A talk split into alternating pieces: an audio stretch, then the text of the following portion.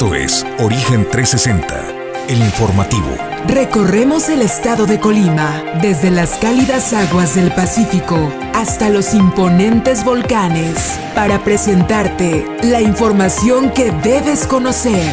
Bienvenidos a Origen 360, el informativo.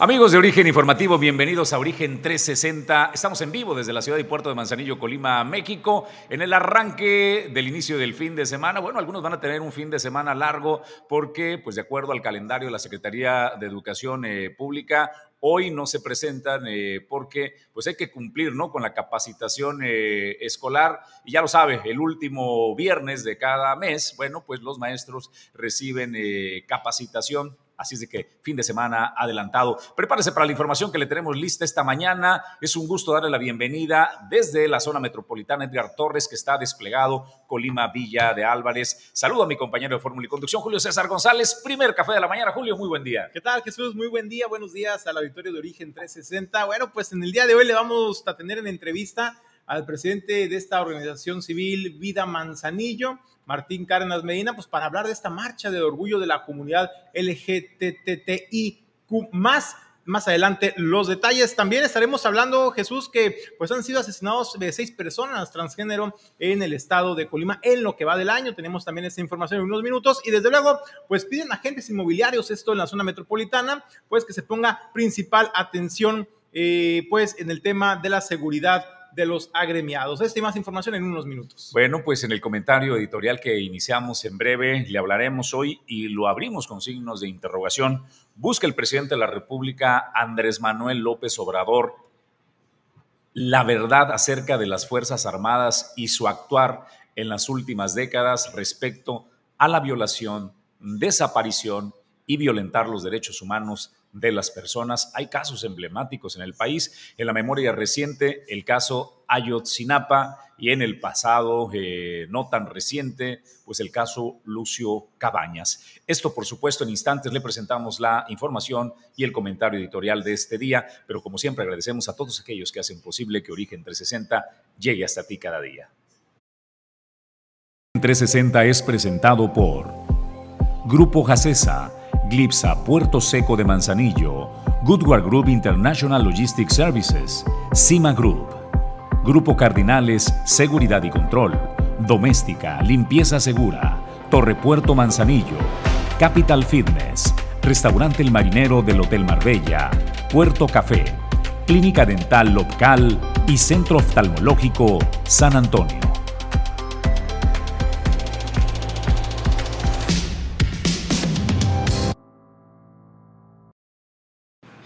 Pues listos para presentarles el comentario editorial. Hoy es viernes 24 de junio del año 2022. Y hoy le presentamos esta reflexión. ¿Verdaderamente el presidente de la República pretende llegar a fondo con el actuar de las Fuerzas Armadas en nuestro país relacionado a la desaparición de personas, eh, la violación de sus derechos humanos, la tortura, la violación física y demás? Bueno, al menos en la apariencia eso intenta. El miércoles eh, de esta semana, el presidente presentó la verdad para acceder, eh, la búsqueda, perdón, eh, la comisión de la búsqueda para acceder a la verdad, que va solamente de los años 1965 a 1990, es decir, un periodo que abarca 25 años. Este acuerdo lo presentó con la Secretaría de la Defensa Nacional y bueno, eh, pretende pues eh, abarcar este periodo llamado Guerra Sucia en eh, el México pues de aquellos años. Estamos hablando cerca de un viaje en el pasado de 57 años. Pretenden abrir las instalaciones de pues el ejército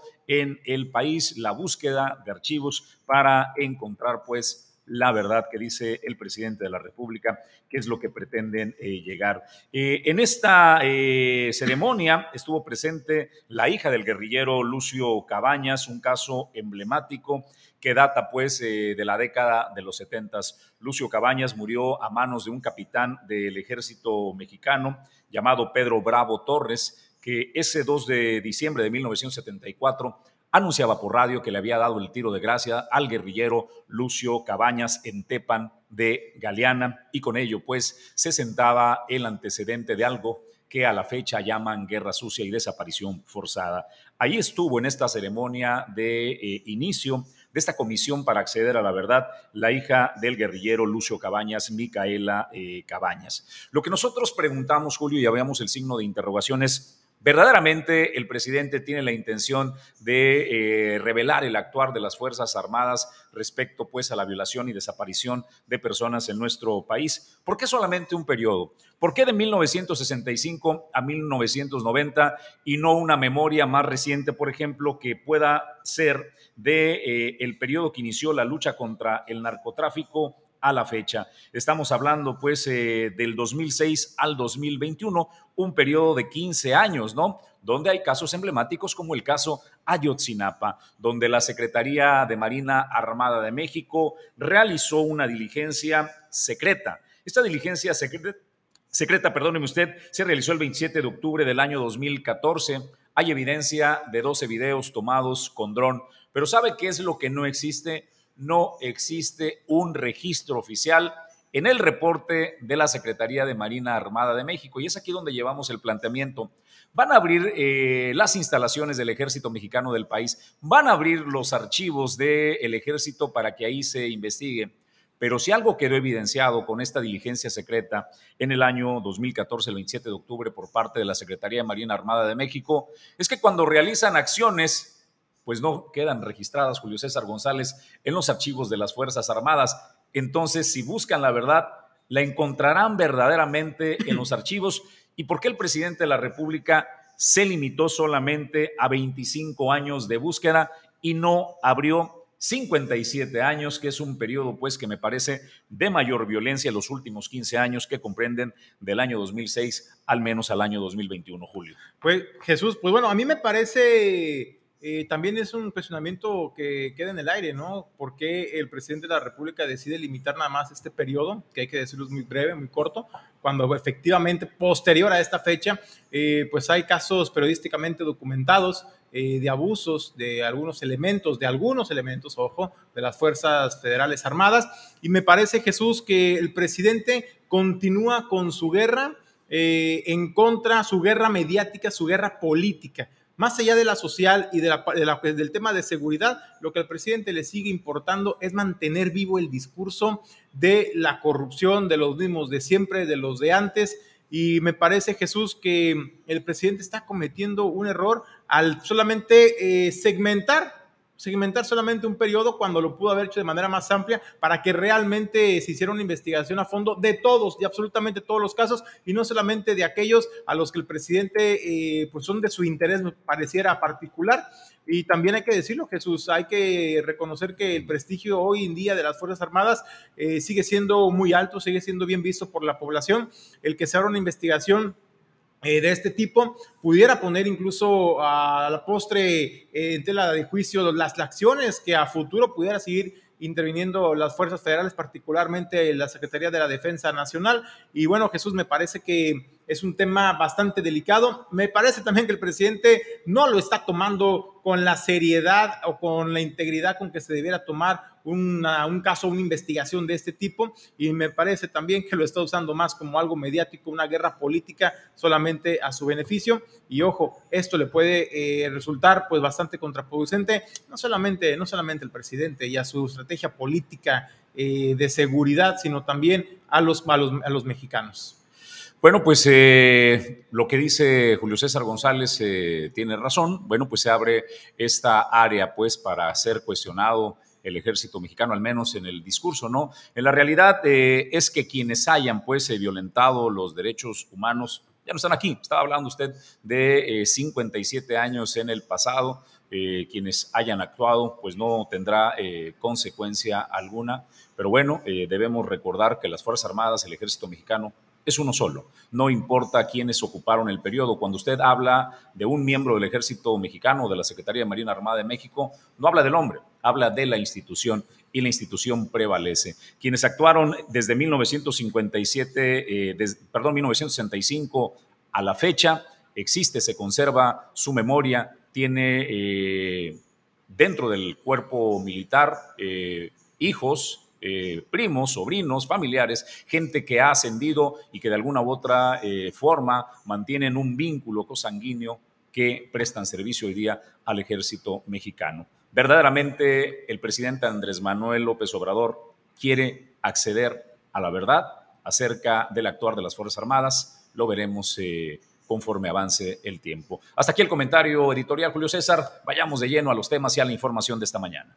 Bueno, Jesús, ya entrando en la información, déjame comentarte pues que hay preocupación por parte de la Asociación Mexicana de Profesionales Inmobiliarios, el AMPI, de acuerdo a su presidente Guadalupe Madrigal, pues los terrenos de la zona norte de la ciudad capital podrían ser usados para lavado de dinero. Esta es la alerta que emite el presidente. La información con nuestro compañero Edgar Torres decir del presidente de la Asociación Mexicana de Profesionales Inmobiliarios, el AMPI, Guadalupe Madrigal Lomelí, los ayuntamientos tendrían detectados terrenos que podrían ser usados para lavar dinero y que incluso en sus redes sociales estos gobiernos municipales han advertido al respecto. Explicó que los casos se presentarían principalmente en municipios del norte del estado. Y en todos lados este, hemos, hemos escuchado por ahí que están utilizando principalmente los fraccionamientos irregulares en la zona norte pues que, lo están utilizando ya más como, como de lavado de dinero que, negocio, ¿no? Entonces, eh, nosotros sí, sí hemos hecho algunos comentarios a, través de eso.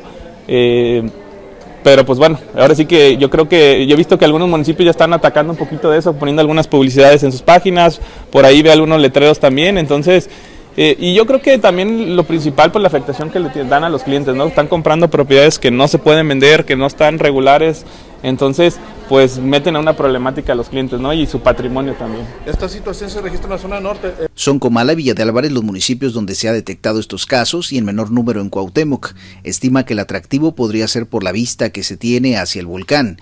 Indicó que como asociación se encuentran promoviendo modificaciones a las leyes que han quedado obsoletas. Ahorita estamos trabajando fuertemente con la parte de la ley y el reglamento inmobiliario.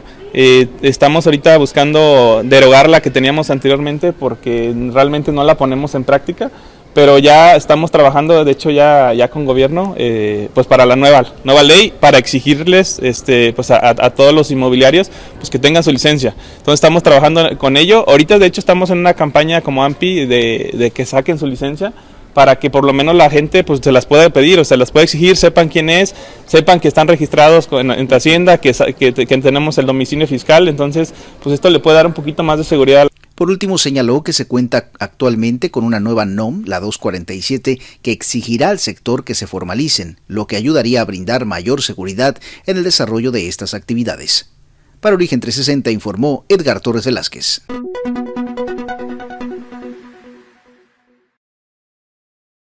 Eh, no es muy común, eh, Julio, que una eh, asociación de este tipo, de inmobiliarios, salga y dé una declaración de, esta naturaleza. Es un tema este, serio lo que, lo que han presentado y sugerido que a través pues, del negocio inmobiliario en la zona norte de Colima se preste pues para el posible lavado de dinero. Pues ahí está la alerta que emite pues el presidente pues de este colegiado de la Asociación Mexicana de Profesionales Inmobiliarios y creo que Jesús en estos tiempos las autoridades también deben poner atención y sobre todo, pues el llamado es a la población, ¿no? Eh, si usted piensa adquirir algún predio, algún terreno en esa zona norte de la ciudad capital, pues es importante que se acerque siempre con los profesionales, con los que conocen, para eh, tener la certidumbre de que estos predios tengan el registro realmente legal y tenga usted la certidumbre sobre la inversión que va a realizar para evitar pues problemas a futuro. Entonces, pues ahí está, ahí está el llamado que hace el presidente de este organismo empresarial. Pues eh, vamos a otros temas y a más información. Nos dan a conocer esta estadística. Han sido asesinados seis personas transgénero tan solo en lo que va del año en nuestro estado, en Colima. César Guerra, quien preside eh, la red eh, Define Colima, conversó para Origen 360 con Julio César González. Fíjate, Jesús, que en ese sentido, eh, el presidente de esta eh, asociación eh, de la diversidad sexual Redefine Colima, pues hablaba que son seis, seis personas transgénero, pero señala que no son todos, señala que hay más personas, pero familiares por miedo, por temor, pues no han decidido presentar incluso las denuncias o incluso las autoridades no los toman como asesinatos de personas transgénero. Y pues también hablaba de temas del acceso a la justicia y sobre todo los protocolos que se tienen que implementar dentro de la comunidad. Se está trabajando en ello en coordinación con las instancias de seguridad de los tres niveles de gobierno para poder orientar sobre qué hacer y a dónde acudir en caso de sufrir alguna agresión, alguna violencia. Bueno, pues tengan todos ellos el conocimiento porque señalan lamentablemente cuando se da un evento de violencia o de agresión, las personas de la comunidad muchas veces por miedo, por temor, no denuncian, no saben a quién acudir y señala es importante bajarles la información a través de las autoridades de los tres niveles de gobierno. Reconoció también que hay ayuntamientos eh, en el estado de Colima que han sido pioneros muchas veces en materia de protección de la comunidad de la diversidad sexual. Eso es lo que comentaba. Lamentablemente es un tema que nos está quejando no nada más a la comunidad, es un tema que acoge a la sociedad en general. Llevamos nosotros un registro, un control también de lamentables sucesos que se han dado de asesinatos en el transcurso del año. Tenemos en registro aproximadamente seis personas que tenemos plenamente identificadas como parte de la comunidad LGBTI del estado de Colima, que lamentablemente han perdido la vida en estos hechos tan, tan violentos que se han suscitado en estos últimos días. ¿Qué es lo que hemos estado haciendo nosotros? Pues primeramente respetar el debido proceso, las investigaciones, no indagar más sobre los temas precisamente para cuidar todas las formas y cuidar los procesos legales que se siguen respecto a los asesinatos que se han dado. ¿Qué es lo que estamos pidiendo? También estamos pidiendo y exigiendo justicia, no nada más por ellos, sino por todos los casos que se han suscitado en nuestro estado. Pedimos eh, pues que no exista, que no haya más impunidad, que realmente se resuelvan estos casos y se castiguen a los responsables. Pero también con nuestros y nuestras compañeras eh, de la propia comunidad estamos fortaleciendo vía eh, personalizada, ¿por qué no decirlo? Porque sí nos han hecho llamadas, sí nos han hecho preguntas donde les estamos diciendo cómo cuidarnos, qué es lo que debemos de hacer, cuáles son las situaciones de riesgo, qué es lo que no debemos de hacer y a dónde tenemos que acudir, porque lamentablemente hay una desinformación muy compleja sobre dónde podemos nosotros acudir. Hace apenas unos días eh, en el Instituto Nacional eh, de Acceso a la Información, el INILAI por sus siglas, bueno, decidieron impugnar la reforma que se realizó en el estado de Colima para modificar la ley de transparencia y que, bueno, pues eh, al Instituto Estatal de la Transparencia pudiera llegar cualquiera, cualquier persona relacionada o vinculada pues con los partidos políticos y más allá con el partido político en turno. Debemos recordar que hasta antes pues de la propuesta de esta ley, existían candados para que un instituto de transparencia bueno, tuviera autonomía y verdaderamente pudiera eh, dar acceso a la información a los ciudadanos colimenses y a las instancias de esta información privilegiada que permitiera pues generar un contrapeso. En el Congreso que hoy encabeza el Movimiento de Regeneración Nacional y todo parece indicar por una indicación de la gobernadora Indira Vizcaíno, realizaron, eh, decidieron, discúlpeme, realizar esta modificación a la ley de transparencia. Pues el INAI a nivel nacional levantó la mano e impugnó esta ley. El organismo eh, patronal, la Coparmex, aplaude, aplaude que el INAI sea quien encabece esta impugnación ante el Poder Judicial de la Federación. Luego de que se diera a conocer la decisión del Pleno del INAI de interponer un recurso ante la Suprema Corte de Justicia de la Nación en contra de la reforma a la Ley de Transparencia del Estado de Colima, que elimina los candados para que puedan participar actores políticos, ex candidatos y ex servidores públicos, el dirigente de Coparmex Colima, Eduardo Sánchez, aplaudió esta acción y dijo que es necesario garantizar la imparcialidad en el Infocol. Pues nos vemos en la difícil situación de defenderlos, porque lo que pareciera es que se quiere atacar a estos organismos y a estas instituciones. Nosotros creemos que los temas políticos, los temas electorales, los temas de las dirigencias de los partidos tienen que estar completamente ajenos a esta situación, que es un tema ciudadano, un tema de rendición de cuentas, un tema de transparencia, y estaremos siempre en la batalla y siempre en la defensa de este tipo de instituciones. Creemos valoró que al modificar la ley para que exfuncionarios tengan acceso a tomar decisiones sobre transparencia y acceso a la información pública es un retroceso y un riesgo para la rendición de cuentas que tanto trabajo ha costado conseguir. Que quienes ocupen estos, estos encargos deben ser ciudadanos primeramente, ciudadanos que no hayan tenido un cargo político, un cargo público y mucho menos que hayan dirigido un partido político. Hoy lo que vemos es que ante esta reforma se abrió la puerta a que pudieran llegar personas que hayan inclusive eh, participado en una contienda electoral en un periodo pues menor a dos años, menor a un año y vemos con muchísima preocupación eso y sobre todo ¿por qué? porque en Jalisco son seis años lo que tienen eh, de candado, lo que tienen de bloqueo para poder participar en un encargo de esta naturaleza. Creemos que las personas que aspiren a estos, a estos encargos deben ser personas capacitadas, con una gran reputación, con un perfil completamente limpio, con un perfil completamente intachable y en Colima, una sociedad tan pequeña donde todos nos conocemos, donde todos sabemos quién es quién, pues creo que hay suficiente... Eh, material, suficientes personas muy bien capacitadas. Reiteró la preocupación que existe ante la posibilidad de que personas identificadas con partidos políticos encabecen un instituto que debe transparentar la información de compras y obras, por lo que enfatizó que en su lugar debe ser un ciudadano o ciudadana con buena reputación y un perfil limpio. Al haber hecho esta acción, pues creo que todavía estamos en muy buen tiempo de que se fortalezca la transparencia, la imparcialidad, pero sobre todo este ejercicio de rendición de cuentas. Creo que es muy importante que la ciudadanía entienda el impacto que tiene el Infocol que es justamente el atender a cualquier solicitud de información. Si yo como ciudadano quiero saber cómo se licitó una obra, cómo se generó un gasto público, cómo se tomó una decisión de construcción, de compra de un terreno, de donación de un terreno, de lo que sea, yo es suficiente con que genere una acción de solicitud de información y el INAI, el, Infocol en este caso, que es la institución eh, en Colima para esa encomienda, pues tendrá un periodo de tiempo para responderme con toda la información que yo solicité. Cabe señalar que el actual presidente de Infocol, Cristian Velasco Milanés, interpuso también ante la Suprema Corte un recurso de inconstitucionalidad por considerar que se vulnera el acceso a la información pública al debilitar la autonomía e imparcialidad. Para Origen 360, informó Edgar Torres Velázquez.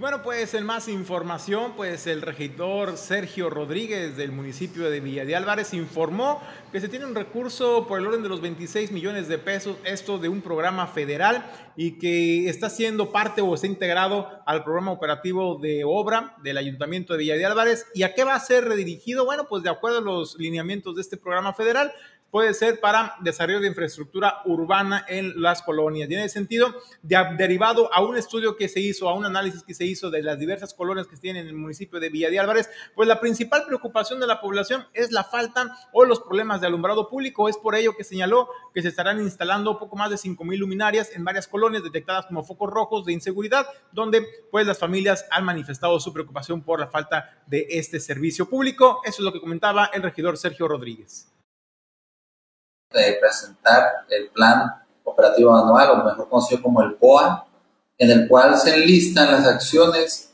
que se van a realizar por parte del ayuntamiento con recursos federales. Estamos hablando que este año eh, el ayuntamiento tendrá a disposición de un poquito más de 29 millones de pesos para realizar obras de infraestructura en el municipio.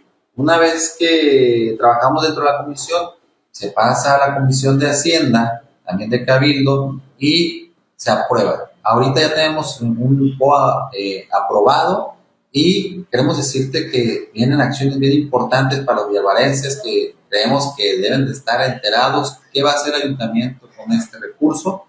Decirte que durante eh, las visitas que se tuvo en las colonias se detectó que la principal problemática que se tiene pues era el tema de las luminarias. Teníamos un Vía sin luz y es una de las eh, áreas más importantes que está considerando en el CUA, obviamente cubriendo eh, los lineamientos que nos pide de operación, en el cual nos dice que tienen que ser beneficiadas colonias que, estén municipalizadas y que además en el año anterior no hayan sido eh, accesibles pues a acciones con este recurso. En este caso, en, acciones eh, iguales, pues en este caso es que a través de esto se hizo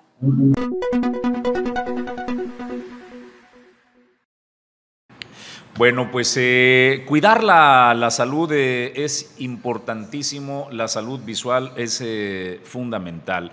Conforme avanza la edad, vamos perdiendo pues nuestra capacidad o si nacemos con una enfermedad de, de manera directa en la vista o las enfermedades crónico-degenerativas nos impactan de manera importante. El alto índice de personas con diabetes o con personas con hipertensión, bueno, pues requieren la necesidad de tener personas especializadas. Hoy le quiero hablar del Centro Oftalmológico San Antonio y cómo atienden tu salud visual y a las personas eh, con glaucoma, la atención especial que le prestan y la alternativa que usted tiene en este centro oftalmológico. Mi problema este, comenzó como a los 30 años cuando me empecé a, revisar la presión del ojo y, iba en aumento debido a algo que se llama glaucoma estuve en el límite y eso que me revisaba, ¿eh? año con año. Pero vine a tiempo antes de que se cerrara el ángulo del ojo y yo perdiera la visión. La visión no espera y mañana no existe. Si no vienen hoy, puede ser hoy el último día en que, como dice el doctor, hoy puedo hacer algo por ti. Pero si ya vienes cuando el ángulo del ojo se, se haya completamente cerrado y el glaucoma esté encima de tus dos ojos ya no se va a poder hacer nada. Si mi testimonio les ayuda para que ese llamado, ese, en este momento sienten que deben de venir a checarse la presión o deben de venirse a checar el ojo, lo hagan porque hay un antes y un después. Yo sí les puedo decir que no existe nada con lo que uno pueda pagar, un, poder volver a ver ver los colores, ver a las personas, ver, ver a los que más quiere.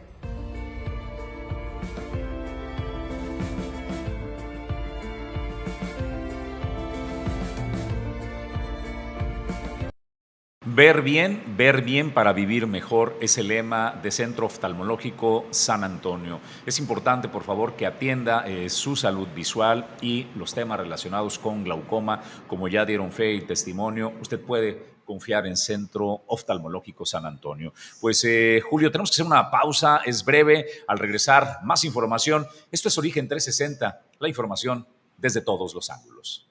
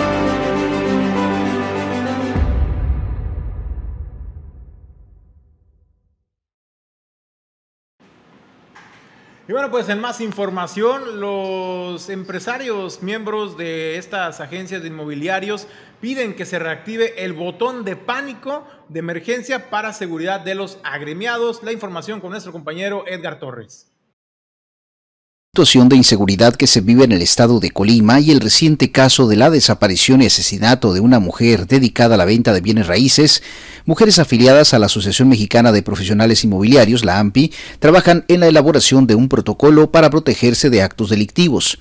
La directora de AMPI Colima, Adriana Márquez, afirmó que el sector inmobiliario está conformado mayormente por mujeres y por ello ven prioritario desarrollar protocolos para mantenerse a salvo tu ubicación. Eh, estamos por ahí trabajando con el Instituto de la Mujer para ver, sabemos que hay un botón de pánico, pero me informaban que ese botón de pánico está deshabilitado desafortunadamente. Entonces, pues nosotros como Comité de la Mujer, ese es uno de los objetivos que tenemos ahorita de prioridad, donde vamos a llevar a cabo eh, ese tipo de acciones, gestionar esas tipos de acciones para nosotros también como comité y como parte del sector en las mujeres, pues tener esa seguridad, pero principalmente vamos a trabajar internamente en la creación de este protocolo para que todas las mujeres pues se sientan seguras, mandando su ubicación en tiempo real, este, compartiendo eh, los destinos hacia donde van. Entonces, esas son las primeras acciones que vamos a llevar a cabo hoy por, por el tema. A propósito, consideró que la operación del botón de pánico sería una medida muy adecuada para seguridad de las mujeres que se dedican a las ventas de inmuebles. Sin embargo, fueron enteradas de que ya no está en operación. Eh, por ahí nosotros investigamos y pues nos dijeron que por el momento no estaba funcionando. ¿Mande? Nos dijo una institución, yo por el momento me quisiera reservar este, ese tema, pero sí nos dijeron que está deshabilitado. Entonces, posteriormente vamos a llevar a cabo esa acción para ver de qué manera podemos nosotros como asociación y como parte del Comité de Mujeres gestionarlo para seguridad nuestra. Por lo, es relevante, pues es primordial. Este, tengo entendido que es nada más para algunos casos, pero algunos casos de todas formas finalmente pues es en seguridad.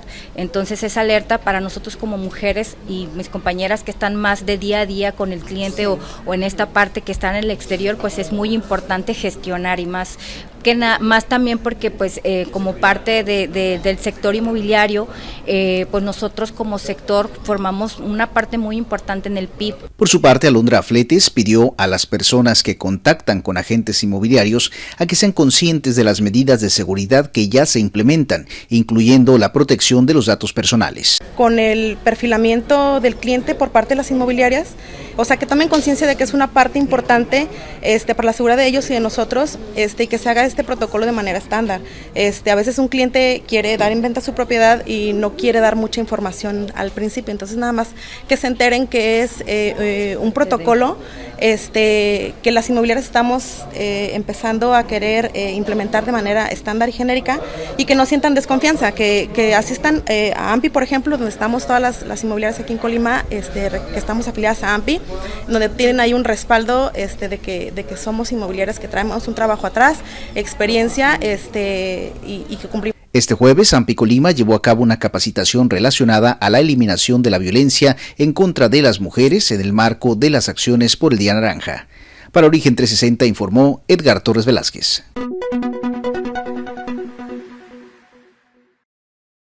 Pues gracias a Edgar Torres eh, por el reporte. Para mí es un gusto darle la bienvenida en el estudio a Martín Cárdenas Medina, presidente de, eh, de Vida Manzanillo, que nos acompaña esta mañana. Martín, gracias por acompañarnos. Buen día. ¿Qué tal? Gracias a ustedes. Gracias por este espacio. Oye, pues, Martín, eh, pues hay un, hay un tema, un anuncio muy importante.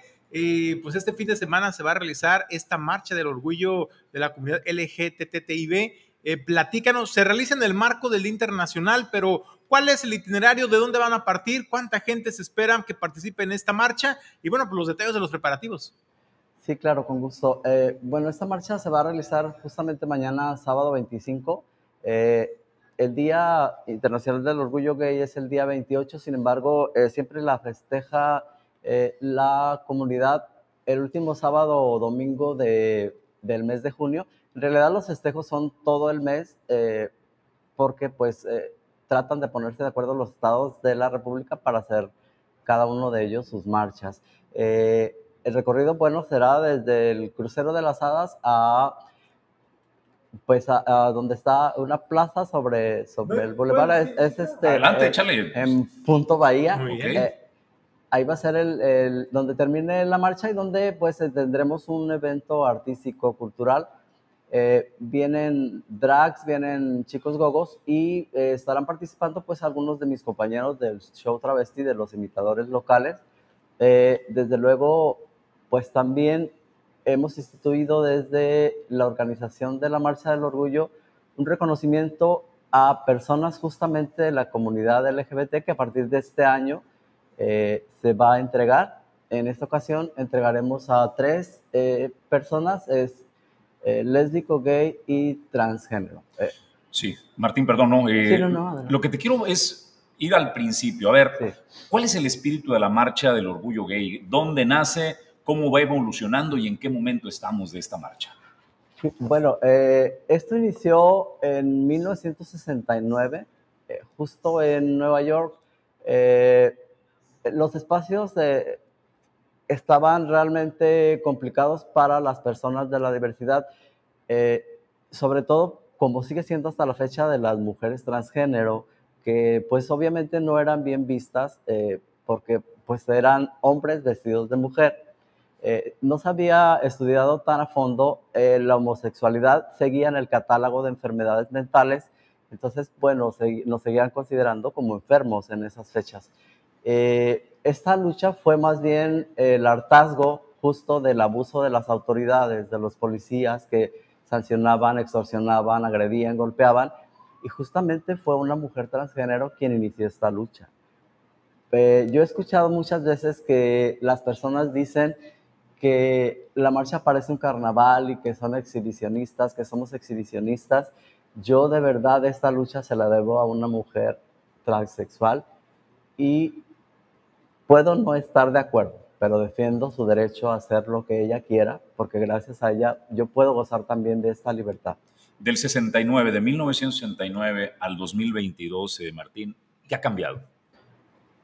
Ah, mira, afortunadamente los cambios sí han sido radicales. Si bien es cierto, no los hemos logrado al 100, por lo menos, en principio de cuentas, eh, se logró que ya no fuera considerada una enfermedad mental.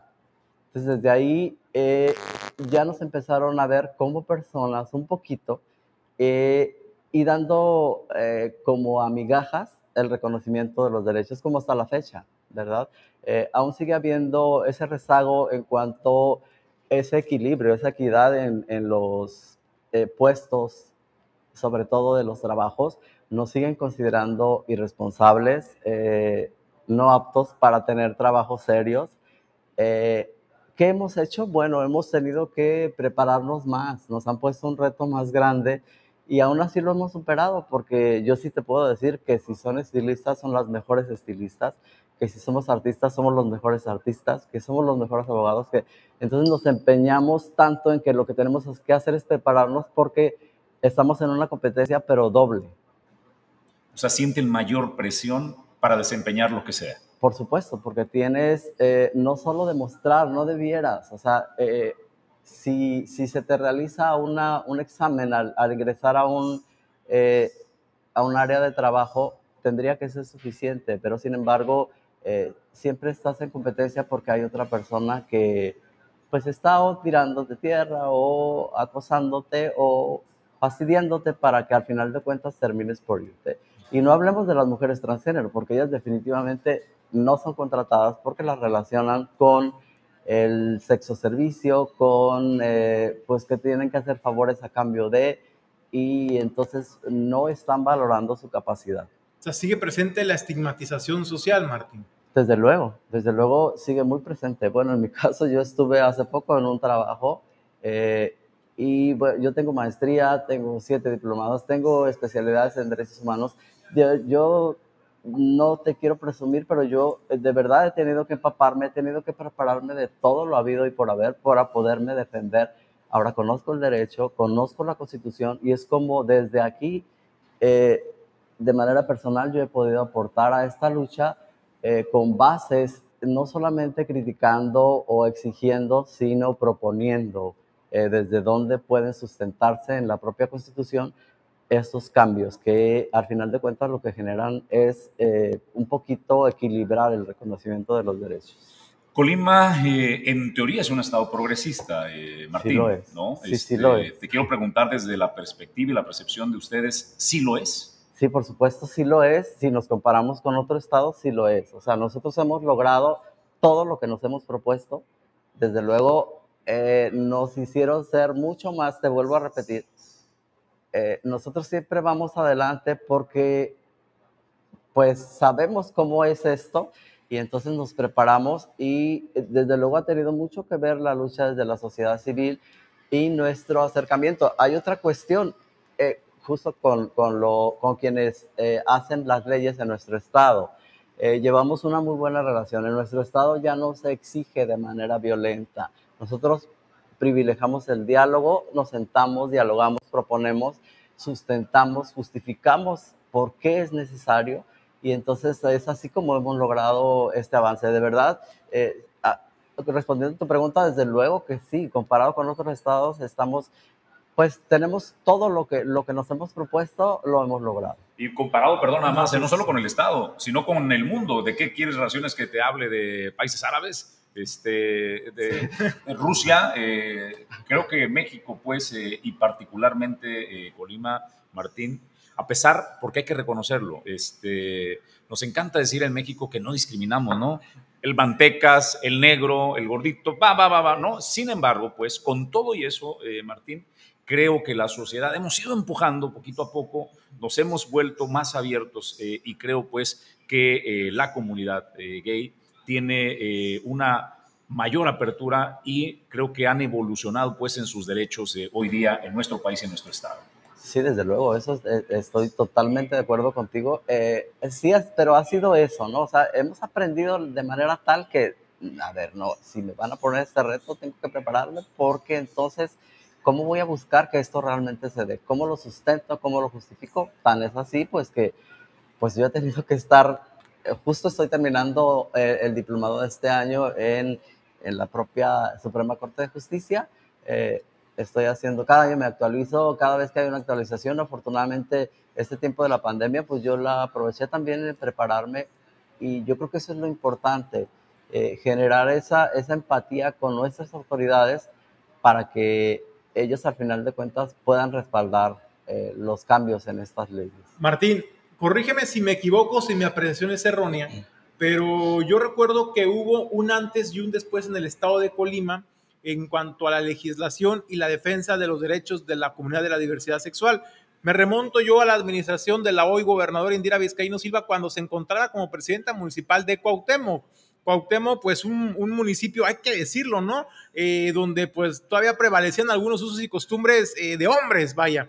Eh, ahí Indira Vizcaíno fue la primera en el estado de Colima en apoyar y respaldar estas, estos movimientos de la diversidad sexual y eh, con, el, con el tema de los matrimonios entre personas del mismo sexo. De ahí, para mí es como que el antes y el después en el estado de Colima, que vino a darse esta revolución en la generación de derechos, en el reconocimiento y el respeto de la comunidad. También eh, vemos que lo más reciente que ha habido en legislatura ha sido eh, el, el, reconocimiento, por ejemplo, de la identidad ante el registro civil, algo muy importante y que hay que, que hay que decirlo, que ha generado polémica a nivel nacional en otros estados, ¿no? Pero como tú dices, somos punta de lanza de pronto en algunos temas.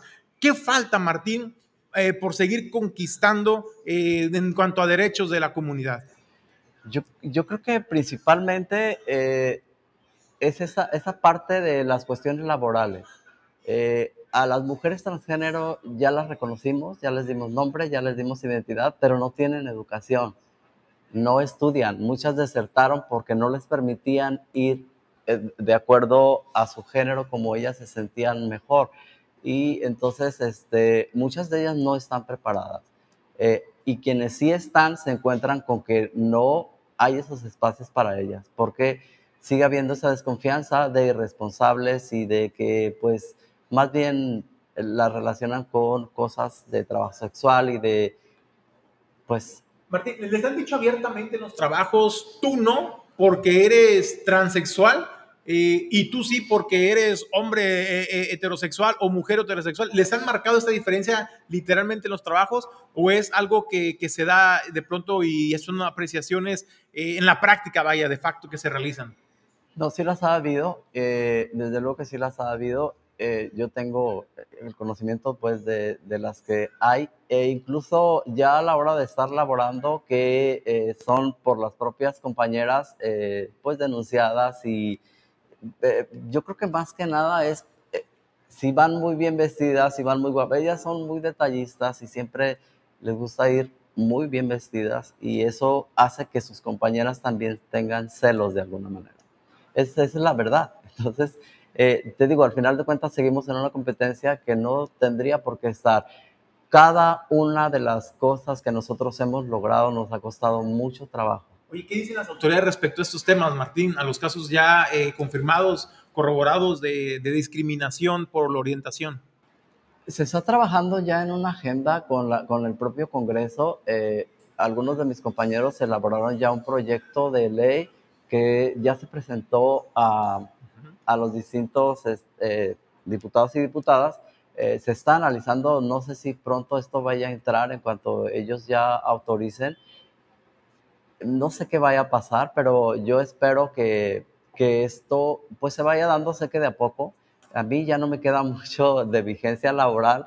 Yo quiero irme ya a los 60 y me quedan tres. Espero ya jubilarme en ese tiempo porque lo que quiero yo es divertirme. De verdad es que me he divertido toda la vida. Yo no me he limitado, de nada, pero eh, pues todavía sigo vivo y entonces quiero seguirlo disfrutando. No quiero pensar en que efectivamente todavía estoy bien para seguir laborando, pero no quiero irme cuando ya definitivamente ya no puedo hacer nada. Pues Martín, te valoramos muchísimo que nos acompañes hoy en el estudio de Origen 360. Cerrar el tema con la invitación para la marcha del orgullo gay. Sí, pues eh, recordarles es mañana sábado, si la lluvia nos lo permite. Eh, estaremos la cita es a las 6 de la tarde en el crucero de la audiencia de las hadas eh, y de ahí partiremos caminando hacia, eh, sobre el Boulevard Costero a, a, donde está Punto Bahía. Ahí será eh, pues el evento donde se hará el posicionamiento en cuanto a la exigencia y reconocimiento también de nuestros derechos y pues habrá además un festival cultural. Una pregunta, Martín. ¿Por qué en un centro comercial y no en un centro que represente el poder, la alcaldía, por ejemplo? Eh, realmente va a ser afuera, va a ser en la playa. Es un evento artístico, va a ser en, el terreno que está ahí al lado. Eh, en la alcaldía. O en el centro, en la Plaza Juárez, eh, que son cosas muy representativas. Es complicado que las personas viajen hasta el centro por la movilidad. Se vuelve muy complicado el acceso y la verdad es que se crearía un caos estamos tratando de evitar eso. Te repito que nosotros siempre privilegiamos el diálogo. Ya cuando lo pudimos hacer es el, en el 2019, que hicimos la primera, eh, sí se causó un gran conflicto en las brisas. Igual pudimos haberlo hecho ahí otra vez, sin embargo, eh, sí vimos que sí se generaba un conflicto a, la, el más respeto que nada a, la movilidad de las personas. No queremos eh, quitar el acceso a las personas. Queremos disfrutar de las mismas libertades y no podemos hacerlo exigiendo con violencia. Pues al presidente de Vida Manzanillo, Martín Cárdenas Medina, gracias por tu compañía, Martín, ese día.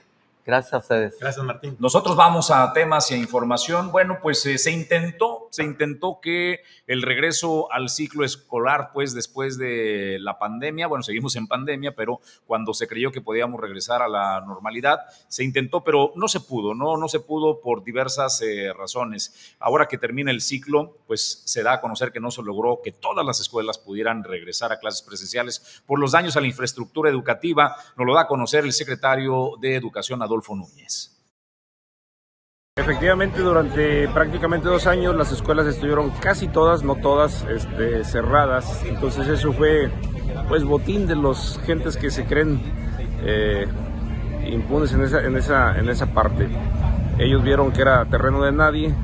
En algunos casos, sí, efectivamente hubo vandalización, no solamente una vez, dos, tres, cuatro y eso hizo que bueno tuviéramos deterioro en el sistema eléctrico, en el sistema hidráulico, obviamente al no haber una bomba, al no haber este, un cableado eléctrico, pues no hay posibilidad de subir agua a los tinacos, a los depósitos de la parte que está alta en los, en los, en los baños.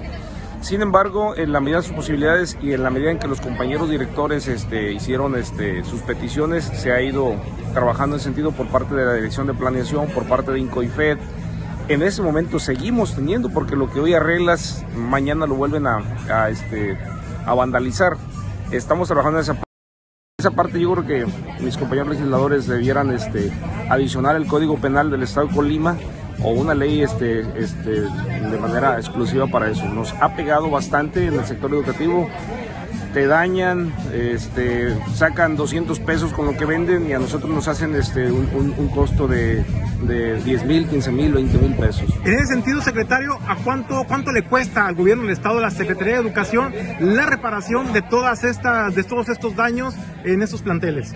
No, tenemos que un plantel vandalizado te anda saliendo lo mínimo en 10, 15 mil pesos, hasta 150 mil pesos. De repente se llevan el cableado total, se llevan la bomba, eh, se llevan este, tubería de, de, cobre.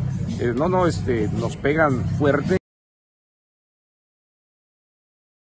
A ver, cuéntame este tema del reporte de barrio acerca del semáforo de las brisas que tiene días sin funcionar, pues evidentemente lo que esto representa, el riesgo, ¿no? Bueno, pues esta denuncia nos la hace llegar el líder vecinal de las brisas, Alberto Nando Quintal, pues con un atento llamado a la señora presidenta Griselda Martínez Martínez y dice, a nombre de mis vecinos, automovilistas, maestros y estudiantes, peatones y usuarios en general de la avenida Lázaro Cárdenas, con el debido respeto le expongo. En repetidas ocasiones los semáforos dejan de funcionar y con ello se genera un problema de seguridad. Además, a las personas les da miedo cruzar frente a un semáforo apagado. Es importante comentar que dichos semáforos se encuentran frente a una escuela primaria, por lo tanto es urgente se hagan las reparaciones necesarias y suficientes para que las personas crucen la vía con seguridad. Ese es el llamado que hacen en las brisas y esta es la zona en donde se encuentran descompuestos los semáforos. Y bueno, pues ahí está, incluso el ayuntamiento sí tuvo la previsión, hay que reconocerle, de cerrar al menos este, este eh, retorno para pues de alguna manera eh, pues minimizar los riesgos a la población. Sin embargo, pues ahí está la preocupación ya son varios días, Jesús, que no, que no han dado respuesta. Bueno, pues eh, señoras y señores, es viernes, el inicio del fin de semana y los deportes con Quetzal Nafarrate. Vamos directo que no se merece su entrada, señor Rafarrate, más que mi presentación. Muy bien, es más que suficiente. ¿Cómo están? ¿Cómo Buenos está, días. señor Rafarrate? ¿Qué onda, Este, Quetzal? Pues bueno, el día de ayer empezaron la, la polémica con todas las eh, reglas que está imponiendo Qatar para Qatar país para el Mundial la- del 2022, que es ahí mismo en Qatar. Eh, y pues bueno, hoy vengo a platicarles un poquito más o menos de qué tratan estas reglas, que sí se está haciendo mucho revuelo, que sí está haciendo mucha crisis a muchos aficionados que la verdad muchos no van a ir tampoco, eh, ya sabemos que nos gusta eh, quejarnos de todo. Y pues bueno, ¿qué- ¿en qué se basan estas reglas? Pues bueno, prácticamente eh, la venta de alcohol va a ser limitada, no es que no vaya a haber alcohol. Qatar sigue unas leyes islámicas, lo que provoca que gran mayoría de sus, de sus, este, ciudadanos no consuman eh, bebidas alcohólicas. Eh, se esperan que los estadios sí se pueda eh, tener o, conseguir alcohol en este tipo de ventas que se genera eh, dentro de los estadios, pero pues bueno, quién sabe, más, que nada fuera de, los estadios va a ser el, problema. Posteriormente, pues bueno, la vestimenta. Sabemos que Qatar es un país con muchas costumbres, con muchas tradiciones y pues bueno, esto va a generarle a las mujeres no poderse vestir de manera libre como les gustaría, ¿no? Como es lo que es utilizar vestidos cortos, minifaldas, ropas sin mangas, bikinis, pantalones rotos, entre muchas más cosas, ¿no? Este, al final de cuentas, eh, esto es algo que se sigue muy a rajatabla en, en su país y pues bueno, al visitar un país eh, especial como este, pues los aficionados deberán de, de apegarse a las leyes. Muestras de cariños, tanto parejas heterosexuales como homosexuales no pueden eh, dar muestras de cariños, que son besos, abrazos, eh, incluso estaban haciendo rumores de que ni siquiera agarrarse las manos. Pues bueno, habrá que ver, ¿no? Eh, es lo mismo que comentaba hace rato. Son, Qatar es un país con muchas tradiciones, más que nada en, lo religioso, entonces, pues bueno, se, quizá es mal visto. Al igual que, bueno, la homosexualidad, ya se sabe, en Qatar es, es sumamente penado este, esta, esta comunidad, lastimosamente. Y pues bueno, eh, en sí no se puede, no se podrá ver ningún tipo de muestra de cariño parejo para todos los tipos de pareja, pero principalmente para la comunidad LGBTIQ+. Este, incluso eh, la FIFA había anunciado que pueden llevar una bandera de colores, cualquier cosa con tal de, ma- de manifestarse, de presentar su comunidad. Y un, un funcionario de Qatar dijo que no, que, que quien encontraran con muestras de, de esta comunidad iba a ser penado. Y ya por último, pues bueno, relaciones fuera del matrimonio, esta fue la que más eh, revuelo causó, que no se podía tener relaciones sexuales con ningún tipo de eh, persona que no sea de tu matrimonio y que debe estar constado a quien fuera sorprendido, tiene que presentar un acta donde pues bueno, se pueda verificar que son esposos. Entonces, pues bueno, eh, así está. Ahí, apenas iba para esa pregunta, a ver, ¿y cómo le van a hacer? ¿Van a andar de policías en cada cuarto de hotel? Te van a pedir, te van a pedir. es que va a pasar, al, va a pasar al, al cuarto hotel. Por favor, permítame su acta de matrimonio. Yo creo que al, momento de, al momento de hacer el registro te preguntan la relación que tienes. Probablemente. Dos personas, por ejemplo, hombre y mujer, oye, y te preguntan, ¿son matrimonio? Entonces yo creo que les van a pedir a ver, pero si alguien llega a visitarte a la habitación, tiene que mostrar este, que tiene una relación. Yo, yo, lo que imaginaba era pues, aquellas parejas que les gusta hacer un poquito escandalosas, pues a lo mejor que así llegue. Que van y te denuncian. Yo, yo, me imagino. Oye, aparte. Siete años, ¿no? Es la pena máxima. Siete años. Y este, de prisión. Oye, pero también está el tema, por ejemplo, como dice Jesús, puede que yo llegue un amigo, ¿no? Tú vas con tu esposa y llega un amigo a tocar la puerta. Oye, pues, ¿qué onda? Vamos a platicar. Y puede pasar, o sea, ¿quién no se reúne en los cuartos? Llega el, el, vigilante y toma la ve, ve dos hombres, una mujer, o dos mujeres, un hombre, y va a decir, oye, ¿qué está pasando? O sea, exactamente, ¿no? Entonces, yo creo que sí va a haber un reglamento, o hay un reglamento al interior de los hoteles donde se prohíba eso. Por ejemplo, si el cuarto es para dos personas y ya están registradas, no pueden ingresar más personas de las registradas para esa habitación. Podría ser una manera de candado. Sí me parece un poco, eh, pues bastante fuerte, porque incluso las muestras de júbilo que son muy comunes en los mundiales, ¿no? Los gritos, los festejos, las celebraciones, van a estar prohibidas también ese, ese tema. Entonces, pues qué bárbaro, va a ser un mundial, bastante frío, ¿no? David, David Feitelson estaba diciendo eso ayer, eh, que va a ser, que se espera que sea uno de los mundiales pues, más eh, fríos, ¿no? o sea, tanto por las costumbres que están imponiendo, y además, pues bueno, sabemos que se tuvo que recorrer hasta diciembre, noviembre, perdón, este, este mundial, porque por las condiciones del clima, ¿no? Sí, porque para verano no se prestaba por las altas temperaturas.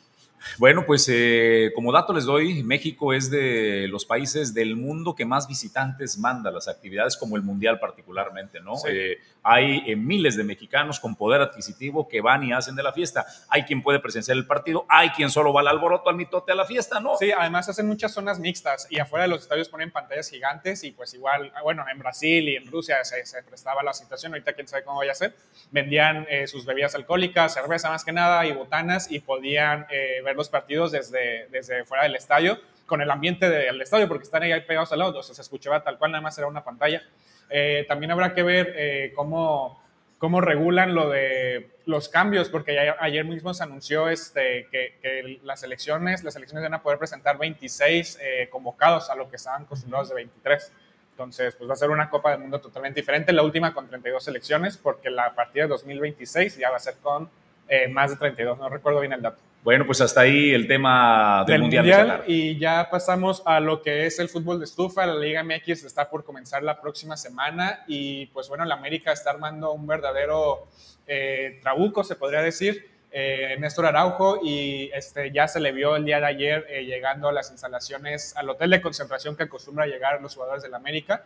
este futbolista mexicano, seleccionado mexicano incluso, que militó en, el Celta de Vigo durante cuatro años, fue eh, una pieza prácticamente fundamental en, su equipo, en, el Celta se ganó un lugar en el equipo de Chicho Cudet, y pues bueno, ahora regresa al fútbol mexicano a ganar más minutos, a ganar confianza para, para llegar a Qatar de la mejor manera, igual el, el cabecita Rodríguez ya fue confirmado la semana pasada, o incluso al inicio de esta semana. Y con esto, pues bueno, se une también a la, a la alta de Jürgen Damm. Entonces, el América tiene estos dos refuerzos. Pinta para ser eh, candidato, siempre sabemos que, una cosa es verlos desde el lado de los fichajes y luego ya ver cómo se plasma su fútbol, pero pues bueno, sabiendo el, poderío que tiene el Tano eh, Ortiz en, dirigiendo la América en los últimos partidos, pues bueno, se, se dio cuenta de que tiene un gran equipo y ahora con estos dos refuerzos, pues bueno, habrá que, habrá que ver cómo le va la América. Oye, fíjate qué buen punto está poniendo Luis Esquiñones. Le mando este, un abrazo al socio fundador de, Origen Informativo. Míralo, regresando rapidito a Qatar. Dice, incongruencia de la, FIFA, de la FIFA México, la multa por el grito homofóbico en los partidos. Y luego dice, y va y hace un mundial donde los gays no son bienvenidos y si expresan su libertad los meten a la cárcel y donde no solo la comunidad sufre, sino también los derechos de las mujeres. Sí, al final de cuentas no es tanto la FIFA, al final de cuentas es Qatar, el, el que Qatar país, el que está imponiendo estas reglas por sus costumbres islámicas. Pero la todo. FIFA decide llevar a un, Ah, claro, a o un sea, lugar, la sede, a ¿no? una La- sede. sí, los países pro- pro- proponen, la- todos los países que están afiliados a la FIFA proponen su sede para cuando quieran hacer un mundial y al final se hace una votación y al final gana, pues obviamente la mayoría se supone, ¿no? No sabemos que la FIFA se ha presentado varios eh, problemas de... Llamados pues, cochupos. Sí, sí, sí. No, pero bueno. Entonces, pues bueno, al final de cuentas, sí, la FIFA a lo mejor podría haber hecho un poquito más, pero igual no se puede meter ya ante las restricciones legales que puede imponer un país. Entonces, pues bueno, a esperar, a esperar cómo se presta este, este evento. Venga, más temas. Eh, no, con- finalizamos ya con lo, del, lo de Néstor Araujo y, y el, el fútbol mexicano que inicia el, el 1 de julio. Y a recordarle a todos nuestros amigos que la serie final, el juego 2 de los Broncos contra los Ramírez, se va a jugar este 25 de junio, es decir, el día de mañana. Eh, los, Bron- los Ramírez eh, ganaron el primer encuentro, tienen que ganar 2 de 3 y pues bueno, una vez más desearle la máxima de las suertes a, Pedro Ramírez, nuestro eh, trabajador, nuestro ayudante, nuestro colaborador, el que nos está apoyando aquí en controles todos los días. Este, pues bueno, desearle la mayor de las suertes. Oiga, pero les encargamos, por favor, que se comporten. Primero terminen a tiempo, ¿eh? No se me vayan a ir más allá. ¿A qué hora es el partido, Pedro? Cuatro y media. No, pues sí da, ¿no? Para que sí terminan antes de las 10 de la Por noche. eso lo hicieron temprano ahora. Para... Ah, bueno, pues, no, no, no vayan Oye, ustedes a poner de este, malas otra vez. Y tampoco vayan a tener muestras así de, Afectivas. de- afectivas de- y de, sobre Emoción. de música, pues, porque ya está prohibido también, ¿no? Les prohibieron llevar bocinas, entonces. No, todo el éxito este, Sí, a, ambos, ambos Oye, no se lo pierda, no se lo pierda porque, eh, como lo dijo Quetzal Nafarrate, ya ganaron la, el primer encuentro. Quien gane dos de tres, ese se lleva, pues ahora sí que el campeonato. Entonces, muy posiblemente mañana los Ramírez se coronen campeones de la liga. Bicampeones, ¿no? fueron los Broncos los que ganaron el, el primer partido? no, perdón, perdón Se por va a la, enojar aquí por el la señor confusión. Pedro. Pues Quetzal, Este, muchísimas con eso gracias. finalizamos, sí. Muchas bien. gracias. Gracias, Nos vemos gracias el próximo viernes. Julio César González, nos Jesús, vamos. pues el lunes los esperamos con más información en punto a las 7.30 de la mañana. A Edgar Torres desde la zona metropolitana, gracias. Pedro Ramírez al frente de los controles, Ulises Quiñones en la producción general. Soy Jesús Llanos y a nombre de este extraordinario equipo le deseamos que tenga un gran fin de semana.